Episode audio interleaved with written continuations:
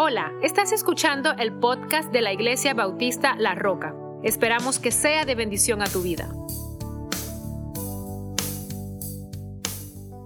Buenas tardes, buenas tardes a cada uno de ustedes que se ha conectado el día de hoy.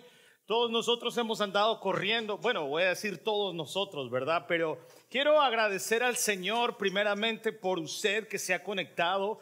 No sé exactamente cuántos se conectan. Eh, por domingo, pero la iglesia me imagino que sí, o por Facebook o por YouTube.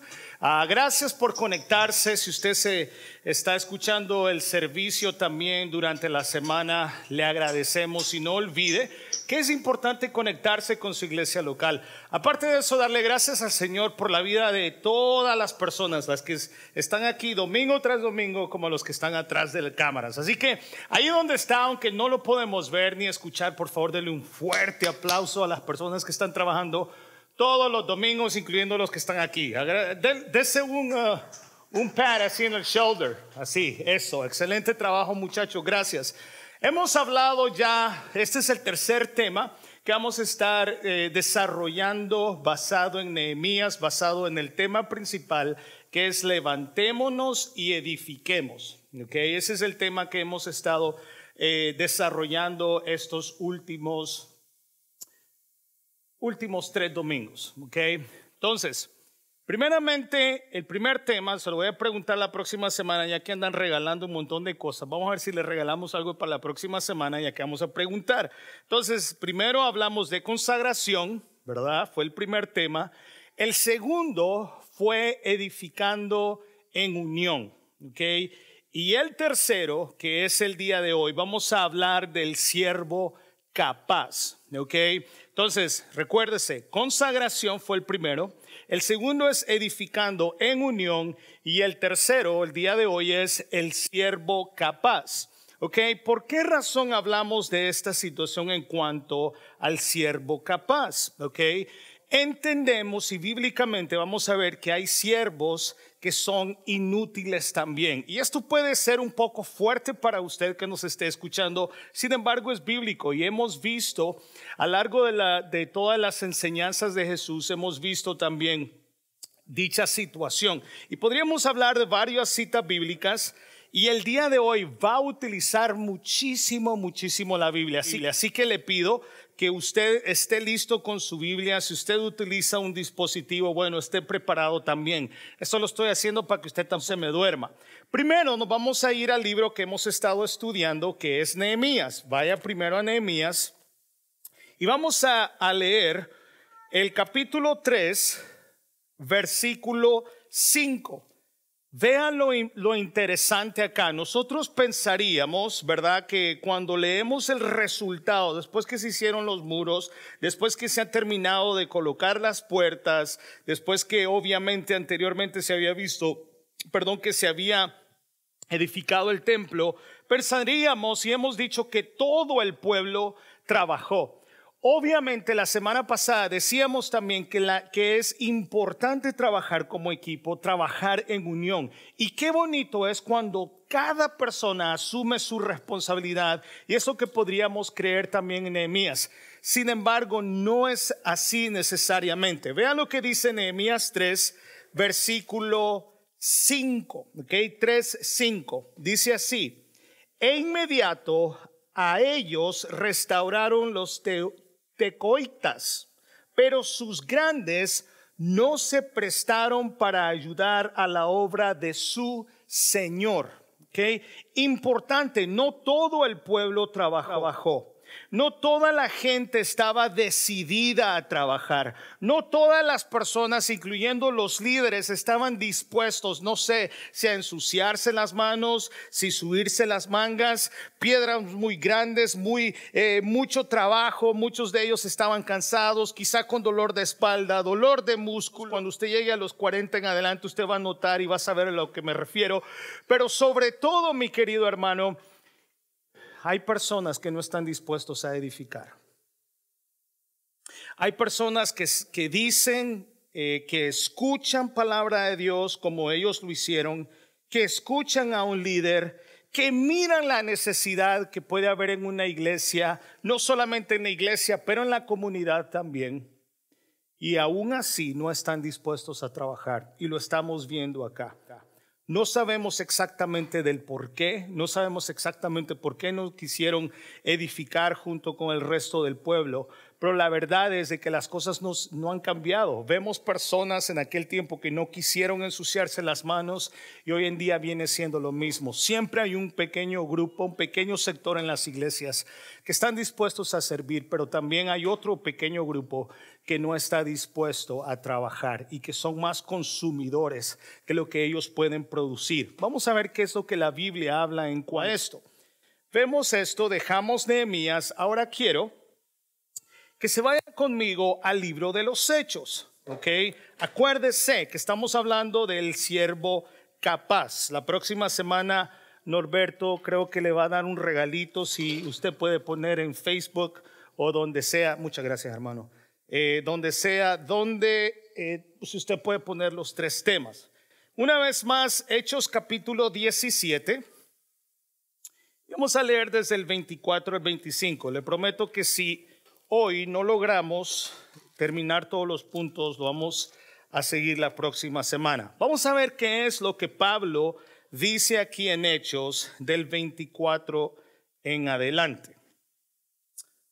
Bien, este es un, este es un pasaje sumamente importante que en muchas ocasiones es tomado fuera de contexto. Las primordialmente hay personas que toman este pasaje para no congregarse.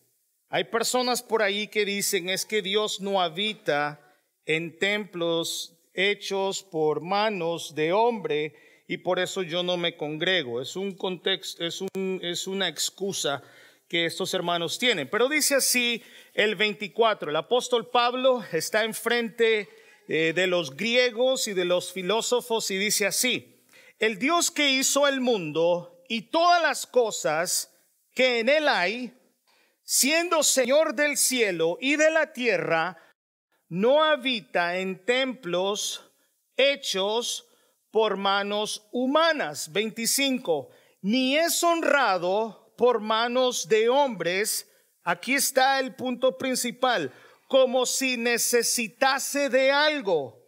Pues Él es quien da a todos vida y aliento a todas las cosas. Lo voy a volver a leer porque es sumamente importante que entendamos esto porque vamos a hablar del siervo. Una vez más, muchos de nosotros hemos crecido en iglesias pensando, uno, que la iglesia me necesita y dos, eh, llegamos a pensar o puede haber algún tipo de concepto en, nuestra mente de que Dios probablemente me necesita a mí y que si yo no trabajo las cosas no van a funcionar en la iglesia. No es precisamente el concepto correcto y sobre todo bíblico. Lo vuelvo a leer 24 25. El Dios que hizo el mundo, preste atención, Dios que hizo el mundo y todas las cosas que en él hay, incluyendo a usted y a mí.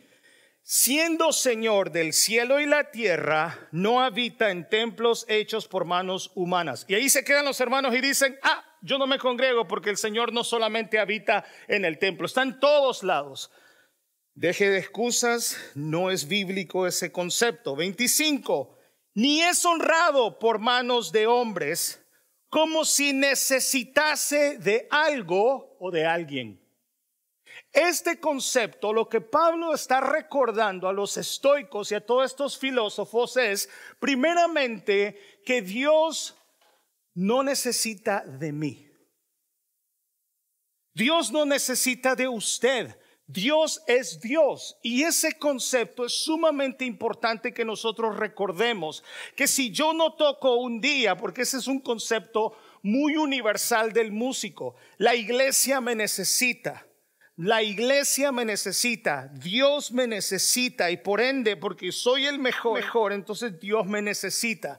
Ese es un concepto muy egoísta, muy orgulloso, ni es honrado por manos de hombres como si necesitase de algo, pues Él es quien da a todos vida y aliento y todas las cosas.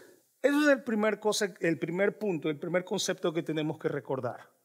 cuando hablamos de servir, cuando hablamos de servicio. Primero, no es que Dios nos necesite, es que la iglesia me necesite. Ahora bien, después de analizar este punto, vámonos para el, el, pasaje principal de hoy, que es Lucas 17. Vamos para atrás. ¿Necesita Dios de nosotros? ¿Necesita Dios de nosotros? No. Muy bien, perfecto. Ok. Ahora vámonos, Lucas 17, y vamos a leer desde el versículo 7 en adelante. Lucas 17, del 7 en adelante. Vea bien qué es lo que está pasando. Hemos hablado por mucho tiempo, tiempo, perdón, que para entender mejor y para aplicar mejor la Biblia tenemos que entender el contexto. ¿Qué es lo que está pasando aquí? Leamos desde el 7 en adelante. Dice así, Jesús está hablando a sus discípulos. ¿Quién de vosotros, teniendo un siervo que ara o, o apacienta ganado, al volver él del campo, luego le dice, dice, pasa, siéntate a la mesa?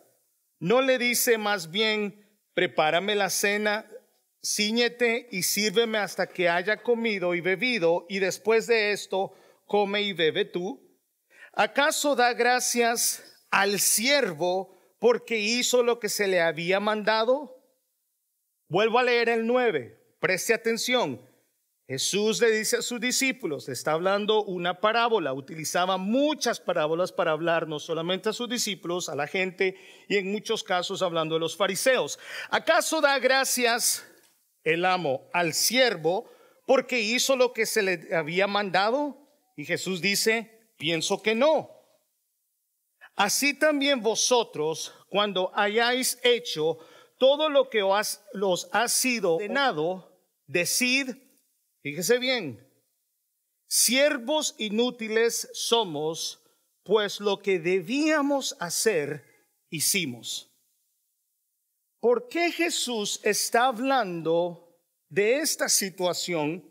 Cualquiera podría pensar que lo que Jesús está hablando anteriormente no juega con lo que está enseñando en este momento.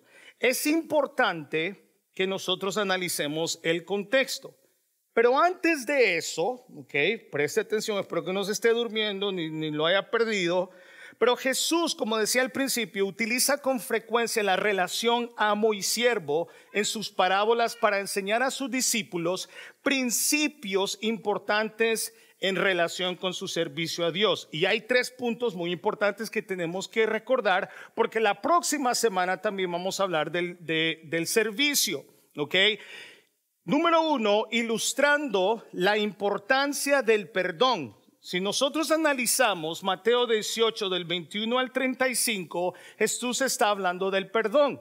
Segundo, cuando hablamos de esta de la importancia de esta parábola, Jesús está condenando el espíritu mercenario de servicio en los obreros de la viña. Eso es en Mateo 20 del 1 al 16. Esa es aquella parábola cuando eh, el amo, el Señor va, consigue unos eh, unos trabajadores desde 9 o 6 de la mañana, van a trabajar y les dice, "Te voy a pagar esto" y después va a traer otros trabajadores en la tarde y entonces estos trabajan menos, pero les paga igual y se habla de justicia e injusticia. Esto, ese versículo está muy, o ese pasaje está muy bueno en cuanto a la injusticia, ¿verdad? Habla también en cuanto a la relación del siervo, obviamente, y del Señor. Y el tercero, cuando hablamos de esta relación de amo y, eh, y siervo, Entendemos también que recalcando la necesidad del servicio fiel y fructífero en cuanto a los talentos que encontramos en Mateo 25 del 14 al 30. Obviamente los talentos, muchas personas se equivocan cuando hablamos de esta parábola, no tiene que ver con los talentos, con la palabra que entendemos hoy en día como talentos.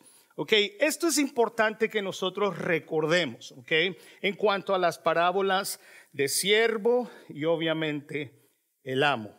Ahora bien, En este pasaje, una vez más, Jesús está hablando de la relación entre siervo y amo. ¿Por qué razón entendamos la parábola misma? Si vamos más arriba del, eh, del capítulo 17, el versículo 1, ¿qué es lo que Jesús viene hablando? Una vez más, entendiendo el contexto. Dijo Jesús a sus discípulos, versículo 1, imposible es que no vengan tropiezos. ¿Ok? ¿Hay tropiezos? ¿Hay pruebas en la vida del cristiano? Claro que sí. Mas hay de aquel por quien vienen. Mejor le fuera que se le atase al cuello una piedra de molino y se le arrojase al mar, que hacer tropezar a uno de estos pequeñitos. Mirad por vosotros mismos, les dice Jesús a sus discípulos, si tu hermano, ojo con esto, si tu hermano pecare contra ti, repréndele y, y si se arrepiente, ¿qué dice? Perdónale. Ojo con esto, perdónale. Jesús está hablando acerca del perdón. Cuatro, y si siete veces al día pecare contra ti y siete veces al día volviere a ti diciendo, me arrepiento, perdónale. Lo que Jesús está diciendo a sus discípulos es, aquí es, no importa cuántas veces esa persona te ha ofendido, tu responsabilidad, tu tarea como siervo, tu tarea como mi siervo, el mandato, la expectativa del cristiano es perdonarle y no poner una rayita en la pared. Ya te perdoné una vez, ya te perdoné dos veces, la tercera es la vencida. No es lo que Jesús está diciendo. Jesús dice, no importa cuántas veces te han herido, no importa cuántas veces te ha ofendido, tus las expectativas del siervo, del esclavo, porque déjeme decirle que la palabra correcta, el concepto correcto, cómo se traduce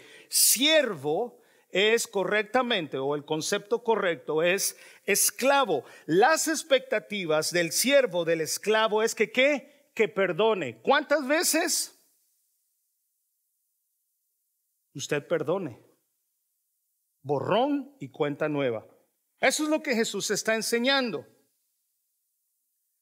¿Cuál es la respuesta de los discípulos? Es importante que entendamos este contexto para entender la parábola que vamos a ver el día de hoy.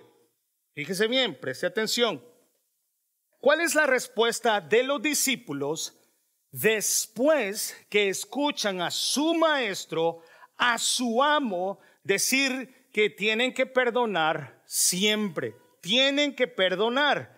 Los discípulos dijeron al Señor, versículo 5, que dijo, aumentanos la fe. Hay un problema cuando esa frase en el versículo 5 la sacamos fuera de contexto, porque la utilizamos en todo, hasta en el gimnasio. ¿Sabe por qué la respuesta de los discípulos es aumentanos la fe? Aumenta la gracia. Es porque qué difícil es perdonar a alguien que constantemente te ofende. Qué difícil es perdonar a aquella persona que te humilló en frente de la gente. Qué difícil es perdonar a aquella persona que de una u otra manera cometió falta contra, contra, ti, contra tu familia, contra tus hijos, contra tu ministerio, contra tu liderazgo. Qué difícil es perdonar a una persona. Sin embargo, las expectativas del siervo es perdonar. Y cuando tan difícil y cuando los discípulos cuando los discípulos se dan cuenta y analizan lo que Jesús está diciendo, la respuesta, ojo, la respuesta una vez más de los discípulos es, Señor, esto es muy difícil. Esto está muy difícil. Perdonar a alguien que me ofendió, perdonar a mi suegra, perdonar a mi suegro, perdonar a mi primo, perdonar a mi hermana, perdonar al pastor, perdonar al y tantas veces, ¿y yo dónde quedo?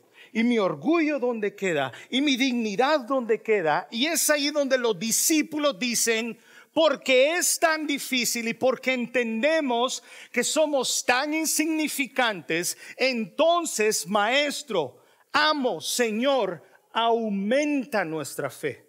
¿Entendimos ahora el contexto? Entendemos por qué ahora los, los, discípulos piden más fe, piden más gracia. Y aquí viene después de que los discípulos piden más fe, entonces viene la respuesta de Jesús.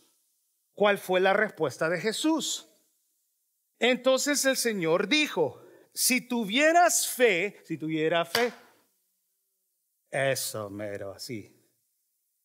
Entonces el Señor dijo, si tuvieras fe como un grano de mostaza, podrías decir a este sicómoro, desráigate y plántate en el mar y os obedecería. Otro pasaje que se saca constantemente fuera de contexto. Usted tiene fe, sí, usted se va a sanar, porque el Señor dijo que si usted tiene fe como el grano de mostaza, que es tan insignificante, la mostaza, la semillita, y todo el mundo cuando predica lleva una semillita, ¿verdad? Para, para enseñarle a todo el mundo que, que es muy insignificante, pero es picante. Esa semillita es picante, si se remoja, pica. Jesús lo que está diciendo aquí no es que usted tiene que tener suficiente fe para ser sano. En este contexto no es lo que Jesús está hablando. Lo que Jesús está diciendo es que si su fe, que si la fe de ustedes, que si la fe de la iglesia es tan grande como el, como, como el grano de mostaza, entonces no va a ser difícil perdonar. Ese es el contexto bíblico. Ese es el contexto bíblico cuando e, e, este pasaje que, constantemente es utilizado erróneamente. ¿Vamos entendiendo el pasaje antes de llegar a la parábola? Yo sé que hay maestros que saben, eh, pastor, pero entonces la fe, bueno, recuerde, no podemos hacer doctrina de un solo pasaje. Acuérdese de eso. Sin embargo, la conversación entre Jesús y sus discípulos se ha puesto un poco picante. Un poco interesante ahora cuando entendemos un poco más el contexto, ¿cierto? Ahora Jesús les dice, perfecto, les voy, a poner un, les voy a poner un ejemplo. Y empieza Jesús, que es el pasaje principal de hoy. Dice, ¿quién de vosotros, una vez más lo leo, teniendo un siervo que ara o que apacienta ganado, al volver el del campo, luego le dice, pasa, siéntate a la mesa. O sea, el Señor al siervo. No le dice más bien, prepárame la cena, ciñete y sírveme hasta que, y hasta que yo haya comido y bebido, después de esto come y bebe tú. ¿Acaso el amo da gracias ¿Acaso el amo está agradecido porque el esclavo hizo lo que se le había mandado? Pienso que no, dice Jesús. Jesús está haciendo dos cosas. Primero Jesús encara a los discípulos para que se vea como amos primero, del lado de amos. Ustedes como amos, les dice Jesús, ojo, en aquel tiempo esto era muy normal.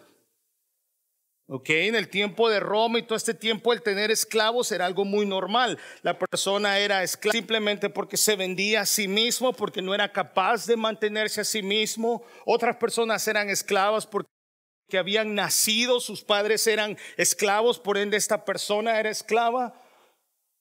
Usted puede leer un poco más en cuanto a la historia de los esclavos en ese tiempo de Jesús. Entonces Jesús les dice, ustedes como amos tienen expectativas. Si usted tiene una sirvienta, si usted tiene un sirviente, usted tiene expectativas. Usted no le va a decir a la persona que trabaja para usted, muchas gracias por hacer tu responsabilidad. Ahora, hermanos queridos, quiero dejar algo muy claro.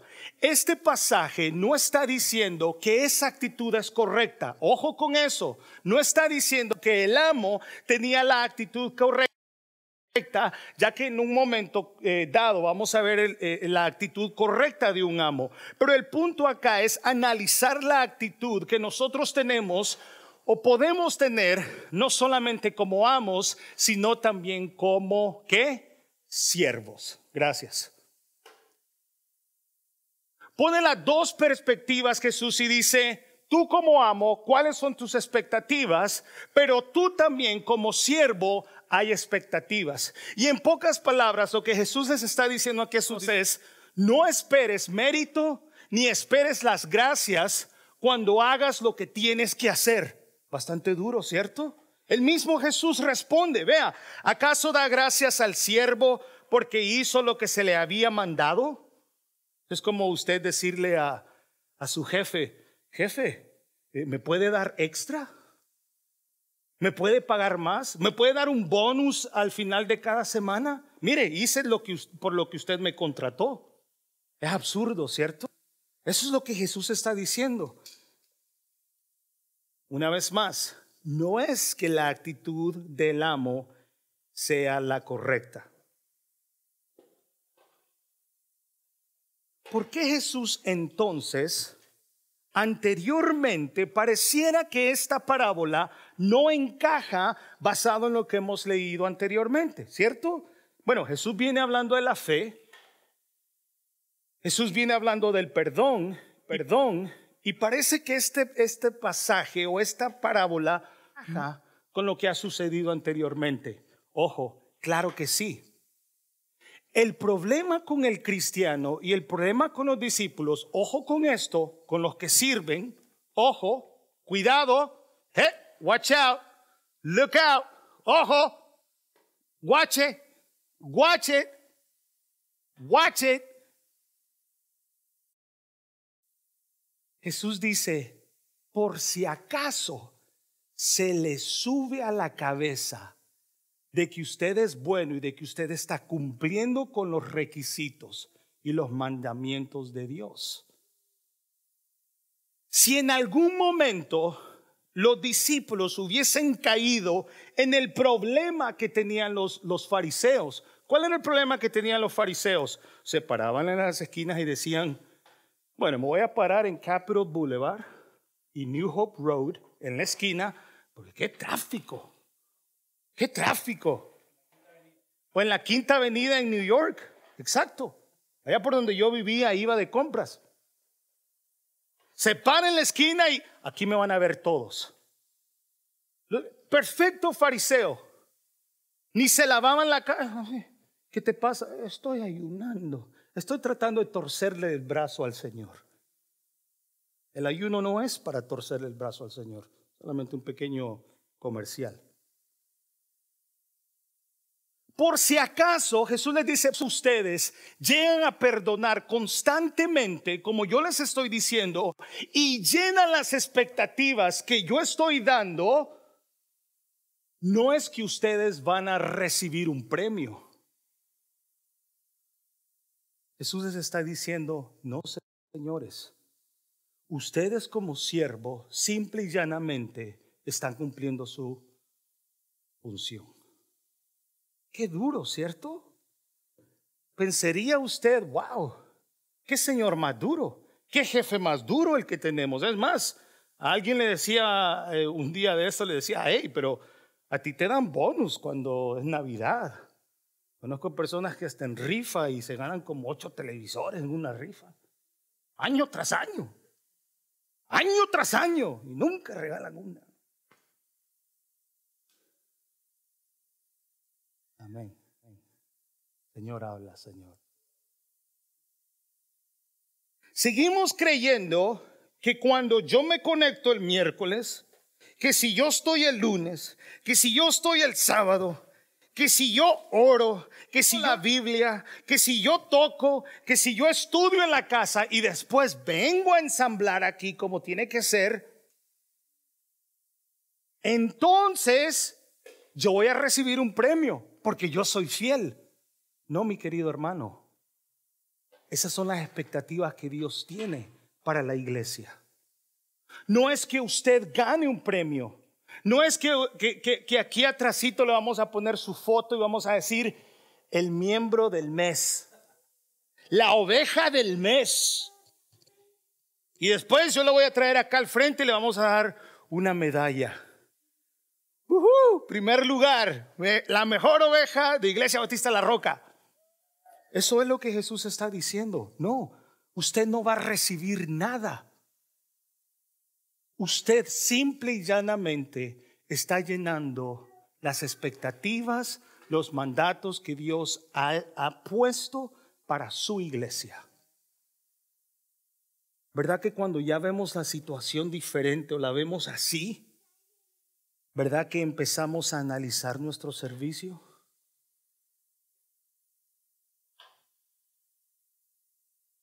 O empezamos a ver la calidad de mi servicio, ojo, o empiezo a analizar la calidad de mi servicio, o empiezo, a analizar si realmente sirvo. O soy buen siervo o simplemente no soy siervo. ¿Siervo? Usted llene. Pastor, es que estamos en, en pandemia. Pastor, es que usted sabe, ¿y qué voy a hacer si ni tan siquiera me dejan entrar al edificio? ¿Y qué voy a hacer? Ya pronto, la próxima semana vamos a hablar un poquito más cómo podemos servir. Pero es importante que el cristiano verifique si hay orgullo, si no hay humildad. Es importante que el cristiano empiece a verificar su servicio. ¿Estoy dando calidad? Leía algún día de esto.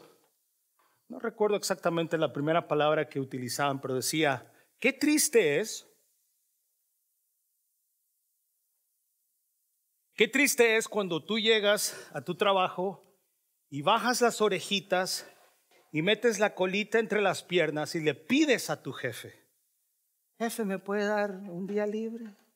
Jefe, ¿será que puedo salir temprano? Jefe, ¿será que, jefecito? Pero a Dios le exigimos. Qué doble moral la que el cristiano muchas veces puede vivir. Yo decreto, yo exijo, yo declaro. Yo estoy ayunando y Dios tiene que cumplir. Qué triste cuando el siervo le exige al, al amo. Qué triste cuando yo cumplo con mi derecho y espero que Dios me bendiga. Si tú le sirves al Señor, el Señor te dará grave problema que estos charlatanes están haciendo con el Evangelio. Tú das y Dios te va a dar más. Tú siembras y te va a dar más. Todos estos sinvergüenzas que están haciendo negocio el Evangelio. Jesús desafía, mis hermanos, hablando del detalle, Jesús desafía a sus apóstoles a considerar cómo actuarían ellos con su siervo como amo, ninguno de ellos esperaría invitar al siervo a sentarse y comer con él. Dos, como amo, ninguno de ellos esperaría al siervo para preparar su cena. Es como algunos hombres que llegan a la casa. Cuando yo llegue a la casa, yo espero que la comida ya esté servida, espero que ya esté caliente. Tratan a la mujer como que si fuera esclava, ¿cierto? Tortillas no hechas de mano,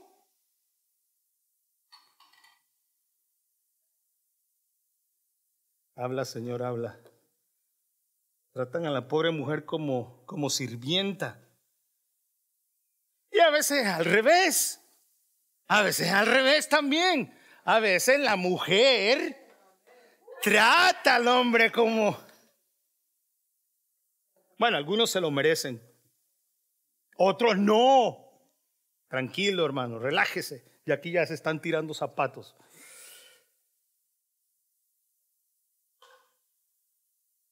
Y tercero, como amo, ninguno de ellos agradecería al siervo por hacer lo que se le había mandado. El segundo punto es importante. Ellos también, para verse a sí mismos en relación a lo que ellos hacen como siervos, también es importante recordar que cuando han hecho lo que les ha mandado, lo que el, lo que el amo manda, deben de verse a sí mismo como qué. Vea lo que dice el 17:10. Así también vosotros, cuando hayáis hecho todo lo que os ha sido ordenado, decid siervos inútiles. está difícil. Qué difícil es cuando a alguien le dicen, inútil, eres un inútil. Te dije que colgaras recto ese cuadro y no lo colgaste recto. Habla, Señor, habla. Habla, Señor. Les prometo que puse el nivel bien. Inútil, no te quedó bien. Qué difícil, ¿verdad? Qué duro cuando le dicen a alguien inútil. He escuchado padres que le dicen a los niños inútil. Qué daño el que le están haciendo a los niños. Qué dolor. Los marcan para toda la vida. Inútil. Y cuando crece, ¿cómo te llamas? Alex Inútil Rodríguez. Cuidado con eso. Pero ¿qué es lo que Jesús quiere decir? Así también vosotros cuando hayáis, hecho, perdón, todo, diga conmigo todo, hacer todo, diga conmigo todo. No, no solamente les hablo a los hermanos que nos están viendo, ustedes también. Entonces decir, siervos inútiles, yo tengo varios amigos que cuando firman, cuando escriben, ponen siervo inútil. Me gusta leer eso. Como veo unos amigos que ponen siervo inútil. Yo soy solamente un siervo inútil. ¿Qué es lo primero que se me viene a la mente cuando escucho eso? Quiere decir entonces que han hecho todo. Todo lo que Dios ha pedido. ¿Qué es todo? Todo. ¿Qué es lo que Dios pide? Todo. Entonces, decir siervos inútiles somos, pues lo que debíamos hacer hicimos. El significado, mi querido hermano. Una vez más, hay que tener cuidado en que la actitud correcta del amo no es esa. Jesús está describiendo la expectativa normal de un amo para señalar este punto. En Lucas 12, anote esto, Lucas 12, el 35 al 37, Jesús sí habla de la actitud correcta y usted puede leerlo en su casa. Ahora bien, mi querido hermano, ¿cuál es el punto de todo esto de entender solamente, primero, que soy un esclavo? Hemos, esto lo hemos hablado por mucho tiempo, ya que esto era común de ser esclavos, esto lo hemos dicho muchas veces, cuando Jesús dice en la cruz, consumado es. En inglés me encanta como dice, it is done Consumado es, usualmente, si yo quería comprar un esclavo, yo iba donde Daniel y le decía, oye Daniel, te compro tu esclavo, no tu esclava, tu esclavo. Le pagaba, consumado es.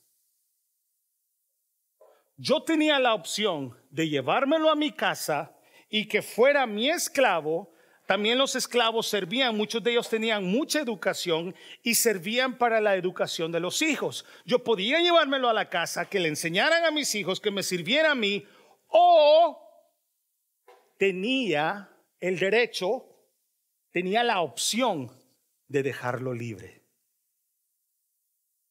Imagínense que le cuesta un esclavo 20 mil dólares para dejarlo libre. No, no. Tiene que ver esto conmigo? 1 Corintios 6:20. Vaya conmigo, por favor, 1 Corintios 6:20.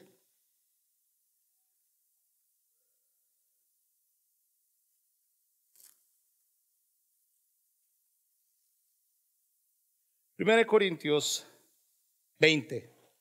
¿Qué tiene que ver esto conmigo? Porque habéis sido comprados por precio.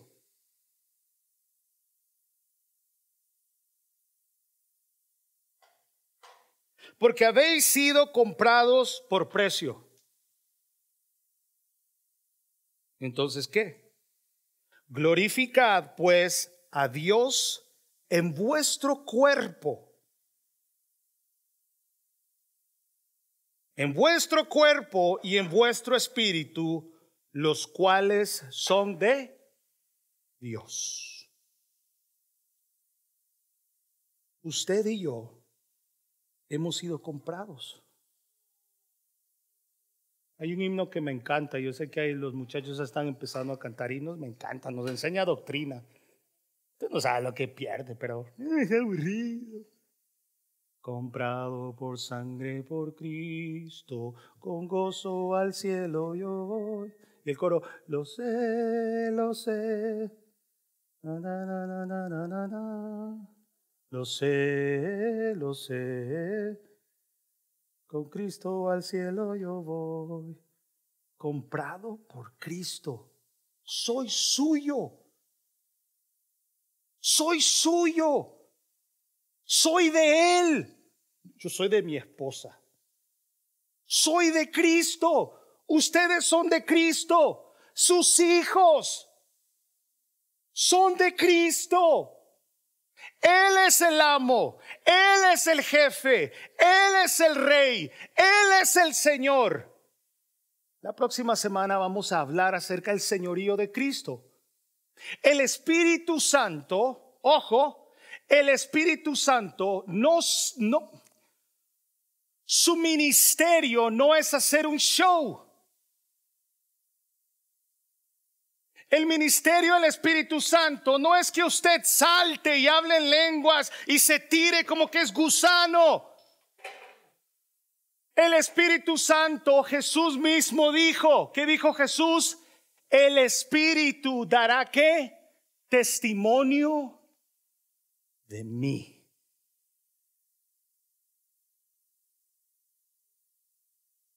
El problema del cristiano, el problema de los jóvenes, el problema de los teens, el problema de los pastores, el problema de las mujeres, el problema del cristiano es que todavía no acepta el señorío de Cristo. El cristiano le cuesta aceptar por su mismo orgullo por su carnalidad, le cuesta comprender que Jesucristo es el Señor. Él es mi Señor. Cuando yo acepto que Jesucristo es mi Señor, el Espíritu es el que da el testimonio de que Él es mi Señor. Si el Espíritu Santo, ojo mis queridos muchachos, si el Espíritu Santo levante la cabeza si el Espíritu Santo no da testimonio del señorío de Cristo en su vida, hay un grave problema. Estoy a punto de, en algún momento cuando los, cuando los, ah, los hombres me den oportunidad de dar un estudio,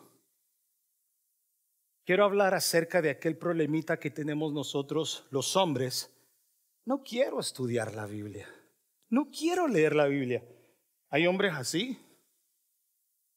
No quiero leer la Biblia. Hay cosas en mi vida que el Espíritu Santo produce en mí. Diga conmigo, produce. El Espíritu Santo produce en mí. Si el Espíritu Santo no produce en mí, y acepta el señorío de Cristo, mi hermano, quizá es probable que usted necesite no regresar, sino ir a la cruz. Si el cristiano no acepta el señorío de Cristo, es necesario que vuelva a la cruz o que simplemente vaya a la cruz del Calvario y acepte a Jesucristo como su Señor. Mi hermano, la parábola aplicada, ¿cómo la aplicamos más a nuestra vida? No podemos comprar nuestra salvación. No importa lo que usted haga. Y aquí es donde se derrumba de que la salvación se pierde. ¡Ay, Señor! ¡Qué problema con aquello de eh, salvo siempre salvo! Y nos dan duro. Hasta se meten a, a mí por un tiempo, me decían, calvinista. Salvo, siempre salvo, claro que sí.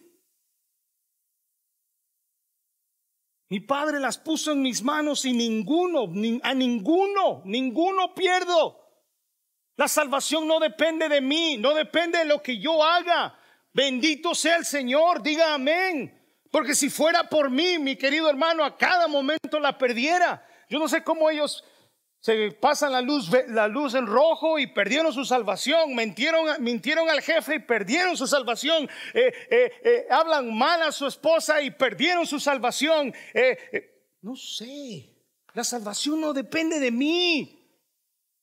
Deje de pensar que lo que usted haga, usted gana salvación. Si usted cree que lo que usted hace, entonces le permite perder su salvación, entonces también está diciendo que lo que usted hace, entonces gana su salvación. Usted y yo merecemos nada. Es más, usted y yo merecemos la muerte, usted y yo merecemos el infierno. Eso es la gracia. Esa es la gracia. Un regalo inmerecido. Usted y yo merecíamos estar en el infierno, estar separados de Dios. Pero Él me compró, Él le compró a usted. Él le ha salvado de un castigo eterno. ¿Cómo no servir a un Señor así? ¿Cómo no permitir que Él sea el Salvador y sea sobre todo mi Señor? ¿Cómo es posible que la iglesia todavía espere que el pastor le suplique que trabaje? ¿Cómo es posible que, que una persona tan orgullosa esté tan lleno de sí misma? We're so full of ourselves. We think we're so good. We think that, that because we don't, we don't steal, we think we are good and we deserve something.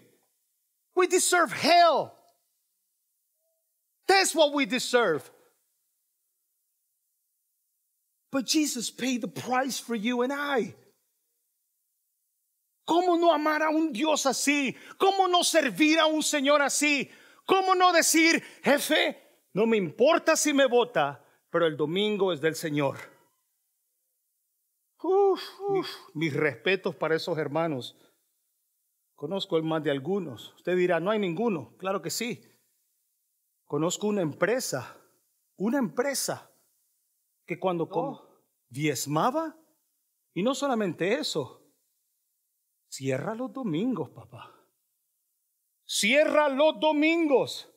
¿Usted sabe lo que, lo que es cerrar un domingo, perder miles y no millones de dólares como compañía?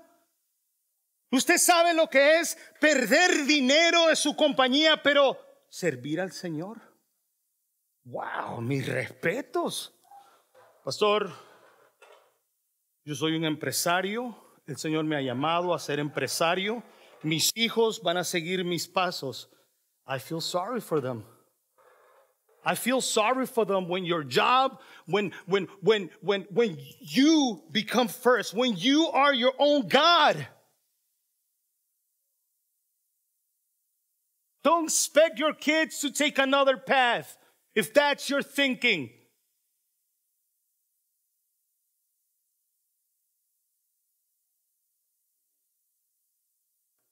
¿Cómo no amar un Dios que ha dado absolutamente todo por nosotros?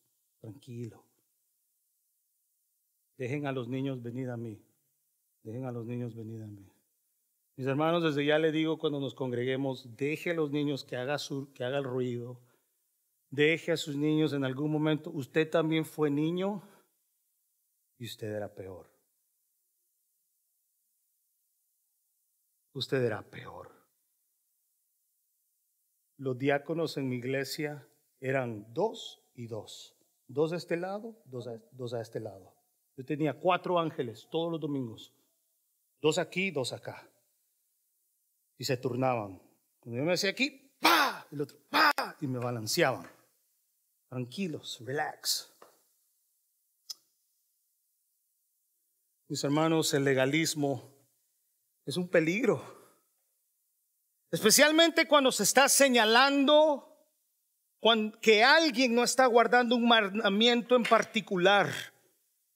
Conozco pastores que, oh, te vestiste así, siendo, siendo líder, siendo siervo. El legalismo muchas veces involucra la idea de que uno gana o hace, o hace méritos para la salvación por su obediencia. Importante. Hay líderes, hay pastores que utilizan esta táctica para manipular a sus ovejas. Cuidado con eso.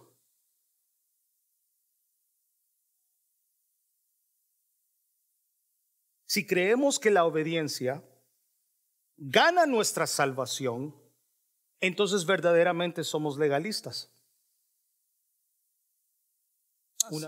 Si creemos que la obediencia gana nuestra salvación, entonces verdaderamente somos legalistas. Pero, diga conmigo, pero, si obedecemos a Dios solo por el amor y responsabilidad, simplemente estamos siendo siervos fieles. ¿Por qué sirven ustedes a Dios? ¿Por qué se sacrifican? ¿Por qué manejan tanto? Is it because I'm making you? You're not going to even get a Christmas present. You didn't even get one, right?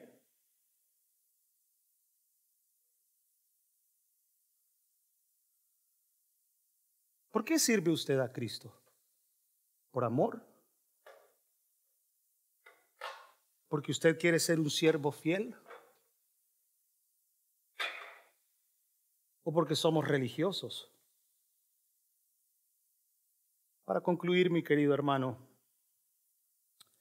esta parábola nos recuerda de la necesidad de la obediencia y ese es un punto que salté. Así como hacen otros pasajes. Vea lo que dice Mateo 7:21. Voy rápidamente. La obediencia. Levante la mano si usted es una persona obediente. Saca la basura. 7:21. Bueno, por lo menos a mí me gustan que mis hijas sean obedientes.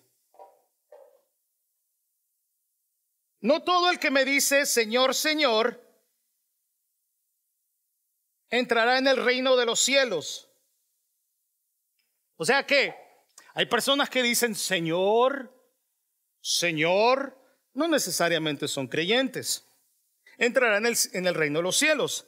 ¿Quién? Sino el que hace la voluntad de mi Padre que está en los cielos. ¿Sabe qué quiere decir esto en pocas palabras? Que si usted es cristiano, automáticamente usted desea hacer la voluntad de Dios ser obediente. Muchos me dirán en aquel día, Señor, Señor, ¿no profetizamos en tu nombre? Para aquellos que dicen que son profetas y se cumplió. En tu nombre echamos fuera demonios, por aquellos que dicen, oh, llegó un profeta y echó fuera demonios. Verdaderamente es un hombre de Dios. Eso no es lo que la Biblia nos enseña. Y en tu nombre hicimos muchos milagros. Mire, mire, mire, mire. Le enderecé la pata. Y tenía una más larga que la otra. Hice un milagro. No necesariamente viene de Dios. Para aquellos que creen en esos milagros, en aquel misticismo, vean lo que es la respuesta. Entonces les declaré, nunca os conocí. Qué duro apartados de mí, hacedores de maldad. ¿Quiénes son de Cristo? ¿Quién es de Cristo? Hoy en día nos metemos en esta generación, me encanta, porque dice, you can't judge me. Who are you to judge me? En sí realmente esa frase, ya de por sí, es juzgar. I'm no one to judge you, if that's what you want to hear. The problem is that the Bible already did. Y si no hay obediencia, most likely you're not even a Christian. If you're not faithful, most likely you're not. It doesn't matter what you do. It doesn't matter if there's miracles. It doesn't matter if you come every Sunday. Debemos observar lo que Cristo manda, Mateo 28, 20, y creo que todos nosotros conocemos este pasaje. Y esto encierra mucho lo que estamos tratando de hacer este año. No se me duerma, por favor, ya, ya, ya, ya. 28, 20. Bueno, 19 y 20.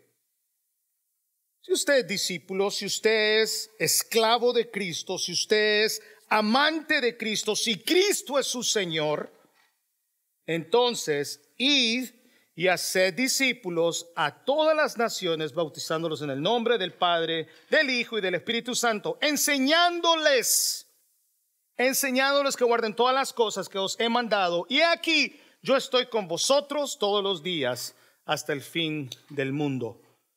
Tercero, no olvide que cuando Él venga de nuevo, porque Cristo vendrá otra vez, amén. ¿Verdad que sí? Esperamos su venida. Hay unos que todavía se burlan de eso. Yo sí creo que Cristo viene. Yo sí creo que viene pronto. Yo solo espero ese día cuando Cristo. Vea conmigo 1 Pedro 4, 17. La diferencia, diga conmigo, la diferencia es. The difference is. The only difference. 1 Pedro 4, 17. Vea, póngale cuidado para aquel, aquel cantante que dijo que oh, Dios no castiga, Dios no va a hacer nada de eso, Dios es un Dios de amor. 4.17 Pedro dice, porque es tiempo de que el juicio comience por la casa de Dios.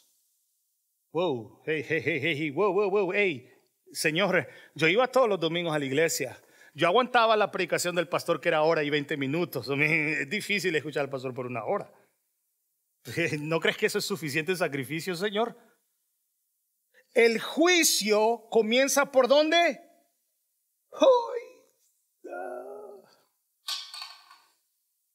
El juicio comienza por la casa de Dios. Oiga bien, muchachos, subrayen este pasaje. Y si primero comienza por nosotros, ¿cuál será el fin de aquellos que no obedecen el Evangelio de Dios? No quiero ni pensarlo. No quiero de pensar de aquellos hermanos que dicen, no necesito congregarme ni necesito servir.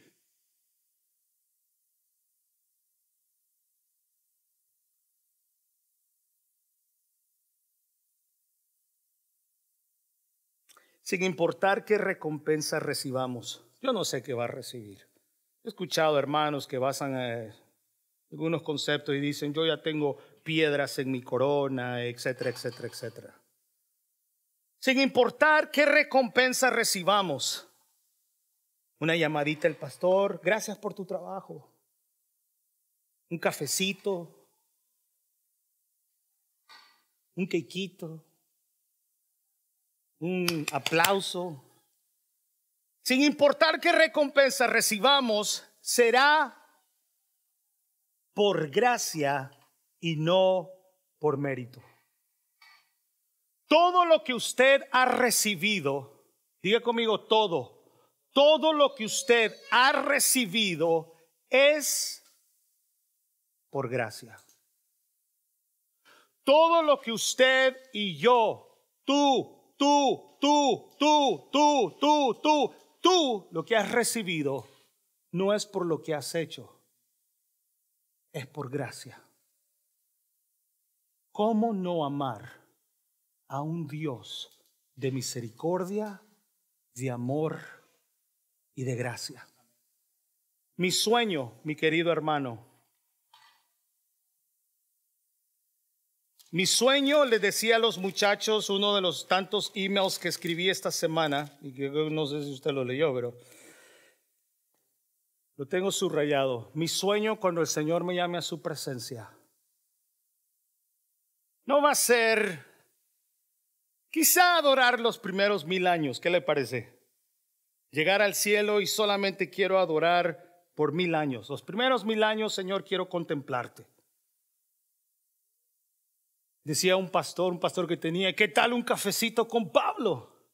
Hey, Paul, what's up? ¿Qué tal un cafecito con Moisés?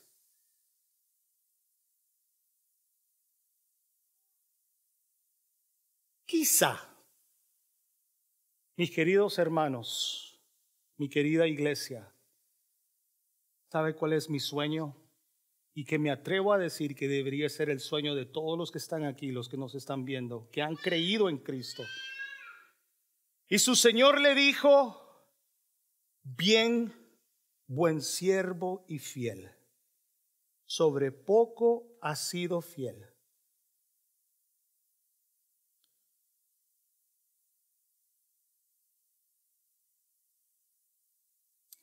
Sobre mucho te pondré. Entra en el gozo de tu Señor. Bien, buen siervo y fiel. Sobre poco has sido fiel, sobre mucho te pondré.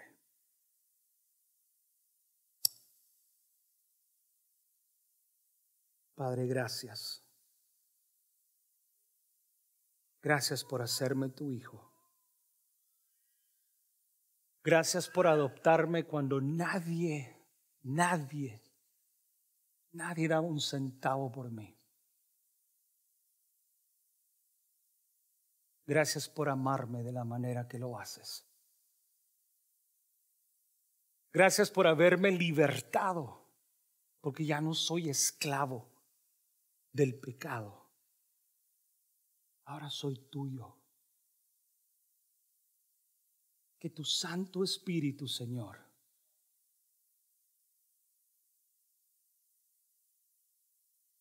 maneje cada área de nuestra vida que nosotros como siervos, Señor, como siervos tuyos, podamos ser fieles, aún en lo poco. Aún si es solamente, Señor, el apretar un solo botón. Aún si es solamente recibir a los hermanos o barrer o llevar un pedazo de pan al necesitado o abrazar o escuchar a aquel que necesita ser escuchado. U orar por aquellos que necesitan una oración. Abrazar a aquel que necesita un abrazo. A enseñar a los niños, a enseñar a los teens, a predicar. No sé, Señora, lo que, nos, lo que has llamado a cada quien. Pero Señor, que esta tarde hagamos un pacto contigo, Señor, en servirte, que dediquemos completamente nuestra vida. Probablemente usted, si nos está viendo, no es coincidencia, es voluntad de Dios.